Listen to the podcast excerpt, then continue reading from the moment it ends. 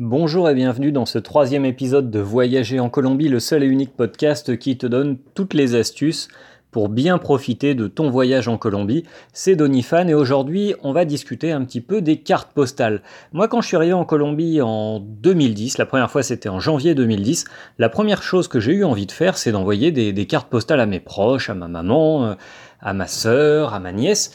Et j'ai eu un, problème dès, le départ quand j'ai voulu expliquer aux gens que je voulais envoyer des cartes postales.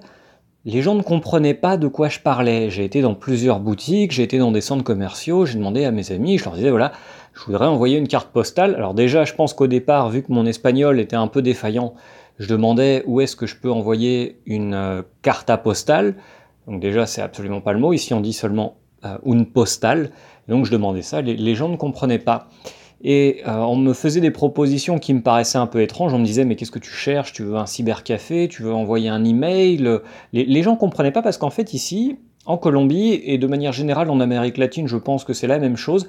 Il n'y a pas cette, culture d'envoyer des, cartes postales, d'envoyer des lettres par la poste. Si, euh, on regarde d'ailleurs de manière plus globale, en Colombie, les, euh, les, factures, tout ce qui est électricité, gaz, eau, internet, etc. Ça n'arrive pas chez toi autre, grâce à un facteur. C'est pas un facteur qui vient t'apporter ça.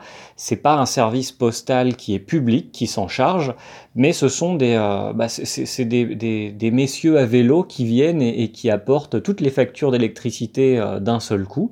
Et euh, le, lendemain, ça va être toutes les factures de gaz, et la semaine d'après, ça va être euh, toutes les, toutes les factures euh, d'eau. Enfin, ça arrive par prestataire, en fait.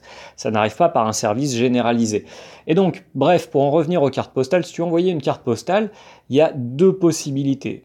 La plus simple, c'est de trouver une boutique Quattro Siete Dos, 472 comme le numéro 472, tu cherches une boutique 472 et pour envoyer une carte postale, ça va te coûter environ 2700 pesos maximum 3000 pesos. Ça, c'est le prix pour envoyer une carte postale vers la France. Faut bien savoir que euh, ta carte postale, en fonction de la durée de ton voyage, elle va très certainement arriver après toi en France.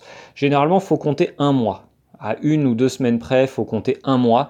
Au départ de Barranquilla, au départ de, de Cartagena des Indias, au départ d'une grande ville, faut compter un mois pour que la carte postale arrive en Europe. D'ailleurs, c'est drôle, j'ai fait des tests, j'ai eu l'occasion d'aller au Panama il y a quelques années, je me suis dit, tiens, je vais voir, est-ce que les cartes postales que je m'envoie depuis le Panama arrivent d'abord en France ou en Colombie?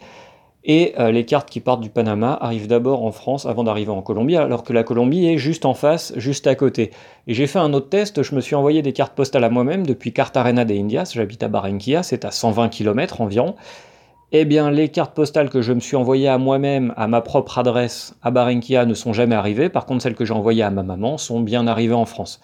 Et il n'y a pas de doute, j'avais écrit la bonne adresse, c'est ma propre adresse, donc je la connaissais. Bref, le but n'était pas de, critiquer les services postaux colombiens, ce que je te disais, c'est qu'une carte postale prend environ un mois pour arriver en France, faut compter maximum 3000 pesos, ça fait environ plus ou moins 1 euro.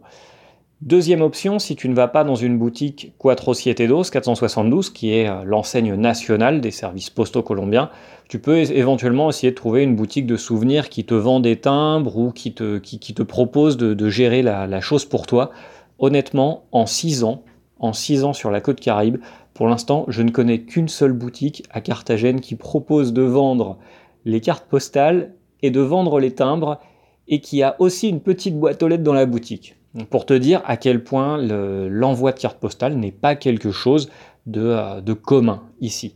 J'ai écrit un article sur ce thème-là, je vais te, mettre le, lien dans la description du podcast. Tu, peux le retrouver d'ailleurs en allant faire un tour sur le blog colombianito.fr où tu trouveras d'autres trucs et astuces sur tout ce qui est voyage en Colombie, vaccins, comment préparer tes excursions, quels lieux peux-tu visiter qui sont bien sympas à découvrir quand on vient en Colombie pour la première fois.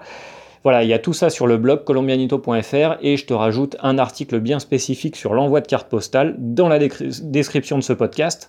N'hésite pas à commenter et à venir nous raconter tes, tes aventures ou tes mésaventures en Colombie et explique-nous euh, comment tu fais et où est-ce que tu envoies tes propres cartes postales colombiennes pour qu'elles arrivent à, bon port. Voilà, je te dis à, à, très très bientôt et puis on se retrouve demain pour un podcast sur l'entrepreneuriat en Colombie.